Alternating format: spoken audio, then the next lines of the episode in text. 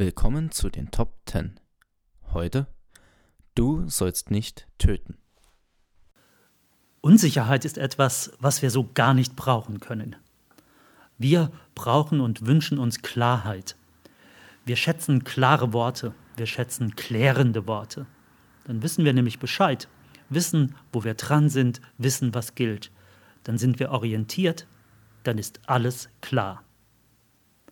Die zehn Gebote sind solche Worte, nicht nur wichtige Worte, sondern auch klare Worte. Sie beschreiben klar unser Leben in unserer Beziehung zu Gott, in unserer Beziehung zueinander. Weil Gott unser Gott ist und wenn Gott unser Gott ist, dann sieht unser Leben so aus und nicht anders und spiegelt damit wider, dass wir Kinder dieses Gottes sind.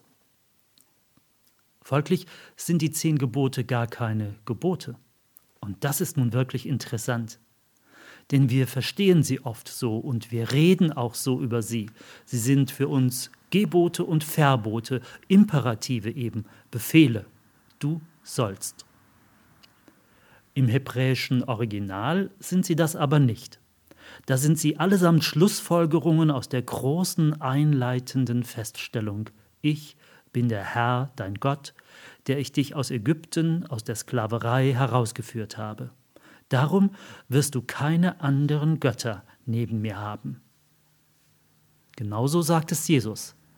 Wer mich liebt, der wird meine Gebote halten. Das heißt, dies und das wird derjenige tun. Was ja auch so sein muss. Gott und Götze, das verträgt sich nämlich nicht miteinander. Man kann nicht zugleich Gott und noch einem anderen Gott dienen. Bei Gott gibt es nur das Entweder oder. Wer zu ihm gehört, der legt ein dementsprechendes Verhalten an den Tag. Natürlich und ganz selbstverständlich. So erklärt es Jesus, so erklären es die zehn Gebote. Dem Kind Gottes ist wichtig, was seinem Vater im Himmel wichtig ist. Es legt darauf Wert, worauf Gott Wert legt. Das ist Kennzeichen, Markenzeichen seines Lebens. Darum stehen die zehn Gebote wie Thesen Gottes über dem Leben seiner Menschen. Sie beschreiben ein in Gottes Augen normales Leben. Sie beantworten die Frage, was sich gehört, wenn man zu Gott gehört, was aus der Gotteskindschaft folgert, was dann sonnenklar ist, woran zudem andere erkennen, wes Geistes Kind man ist. Deswegen sind die zehn Gebote keine Einengungen. Sie knuten und knebeln uns nicht. Sie machen uns nicht klein. Sie drücken und unterdrücken nicht. In ihnen spricht nicht der große Verbieter, sondern der große Befreier. Der Gott, der das Leben schenkt und das Leben schützt. Ich habe dich aus der Sklaverei befreit. Ich, dein Freund. Ich, der Menschenfreund. Gerade dafür steht das sechste Gebot. Du sollst nicht töten. Gott will das Leben. Mein Leben, dein Leben, unser aller Leben. Und das ist auch sein gutes Recht, denn er ist es, der das Leben gibt. Gott hat das Leben erfunden. Ich bin der Herr, dein Gott. Ich habe dich erlöst, ich habe dich bei deinem Namen gerufen, du bist mein, mir gehörst du, sagt Gott.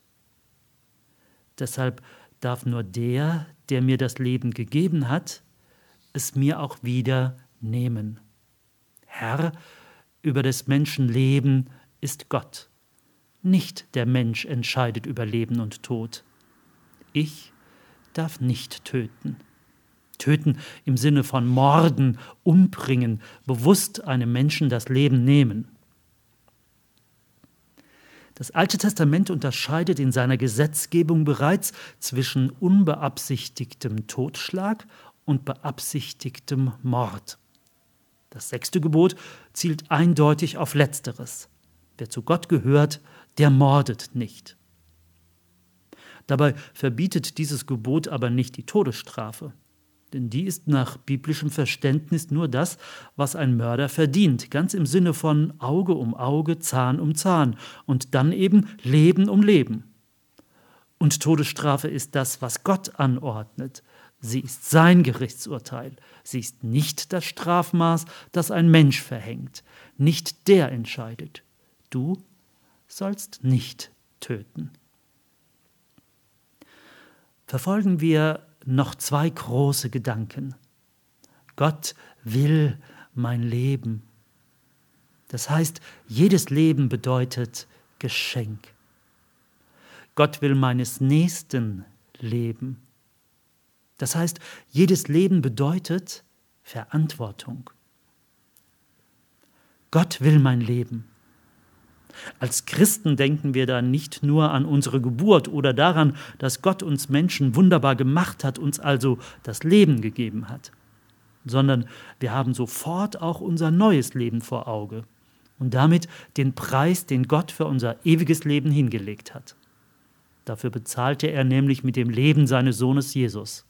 So viel war ihm unser Leben wert. Er hat seinen Sohn Jesus gegeben, um unseren Tod zu beenden. Ihm ist mein Leben also wertvoll. Ich bin wertvoll. Mein Leben ist nicht unbedeutend und unscheinbar. Es hat seinen Sinn. Gott gibt meinem Leben Sinn. Auch wenn ich denke, es sei nichts. Für Gott hat es einen Wert, solange ich lebe. Auch wenn die Bibel ein Menschenleben mit einem Hauch und Wimpernschlag vergleicht. Auch wenn die Bibel betont, wie ich so gar nicht Gottes Beachtung verdiene. Tue ich auch nicht. Und trotzdem sieht er nach mir. Dennoch ist er mein Gott. Er ist nicht der Gott der Toten, sondern der Gott der Lebenden ungeachtet von Krankheit und Alter, von Ansehen und gesellschaftlicher oder kirchlicher Relevanz. Er achtet mich. Er würde mir nie das Leben vorzeitig nehmen. Darum beschützt er mein Leben, darum bewahrt er mein Leben, darum segnet er mein Leben, darum versorgt er mein Leben, darum legt er nicht Hand an mein Leben, sei denn seine Güte würde ihn dazu veranlassen. Gott handelt zugunsten meines Lebens. Immer. Und darum lege auch ich nicht Hand an mein Leben. Ich nehme es mir nicht selber oder höre auf damit zu leben. Ich mache mich nicht selber klein und belanglos. Ich missachte mein Leben nicht. Ich jammere auch nicht, denn es ist kein erbärmliches Leben. Deshalb höre ich nicht auf damit, das zu tun, was ich tun kann und tun soll. Ich lebe, solange er es will, und ich lebe so gut, wie er es will. Ich lebe nicht unter meinem Lebenswert, sondern ich kaufe mein Leben aus. Ja, auch ich achte und schütze mein Leben. Ich sorge für mich und ich schaue nach mir. Ich tue alles, damit mein Leben Gott gefällt. Denn mein Leben ist mir nicht egal. Ich lebe es für ihn. Wir ehren unseren Gott damit, wenn wir unser Leben ausschöpfen und auskosten. Gott will unser Leben. Deshalb sagen wir Ja zum Leben. Es ist sein kostbares Geschenk für uns. Das ist der Grund, weshalb Gott auch das Leben meines Nächsten will. Wenn Gott mein und sein Leben will, dann will auch ich nicht nur mein Leben, sondern genauso sein Leben. Also fragen wir uns, was tun wir für das Leben unseres Nächsten? Doch mal langsam.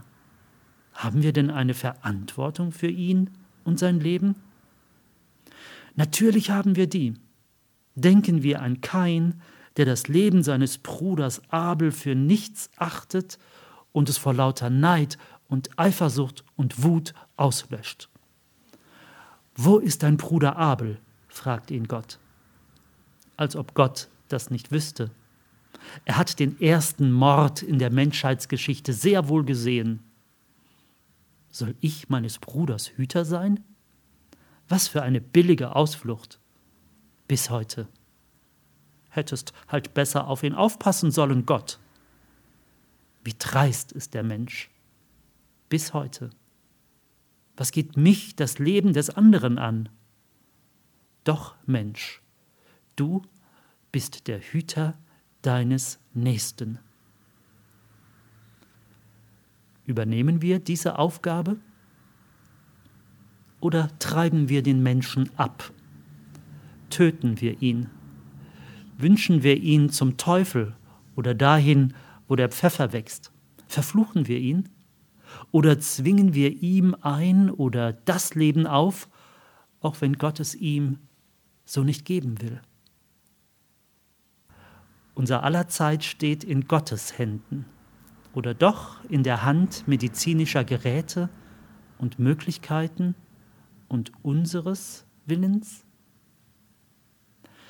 Menschen können aber nicht bloß mit den Händen töten. Das geht auch mit Worten.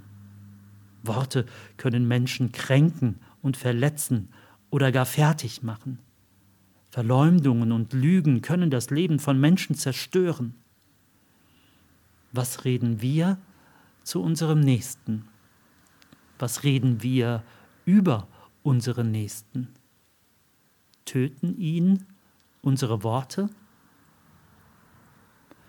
Davon spricht Jesus ja auch in der sogenannten Bergpredigt. Darin radikalisiert er das sechste Gebot. Denn schon derjenige, der nur zornig auf jemanden ist, verdient ein Urteil. Und wer zu jemandem sagt, du Idiot, der ist des Feuers der Hölle schuldig. Das Morden fängt also im Herzen an. Wer seinen Nächsten hasst, der hat ihn genauso getötet wie der, der Hand an ihn legt. Die Haltung gegenüber dem anderen ist genauso Sünde wie die Handlung. Johannes schreibt einmal in der Bibel, wer seinen Bruder hasst, der ist ein Mörder. Tun wir darum nichts gegen das Leben unseres Mitmenschen, sondern tun wir alles für sein Leben. Nach der Bergpredigt gehören dazu Versöhnung und Vergebung. Sorgen wir dafür, dass unser Nächster in Frieden leben kann. Schützen wir sein Leben. Ermöglichen wir ihm sein Leben. Geben wir Hilfe. Geben wir Barmherzigkeit. Ja, was tun wir für die Hungernden? Für den Obdachlosen, der diese Woche ohne Schuhe durch die Poststraße in Zweibrücken gelaufen ist? Was tun wir für die Traurigen, für die Kranken, für Madeleine und für Klaus? Was tun wir für Verzweifelte und am Leben Zerbrochene, für die müde gewordenen, für die Lebensmüden und Glaubensmüden? Was tun wir für das Leben der ungeborenen Kinder, die morgen abgetrieben werden? Und was tun wir für das Leben ihrer Mütter? Was tun wir für die Zusammenbrechenden dieser Tage, für die Schiffbrüchigen im Leben, genauso wie für die Schiffbrüchigen im Atlantik? Was tun wir? Wir sollen nicht töten. Setzen wir uns deshalb mit Worten und mit Taten ein für das Leben.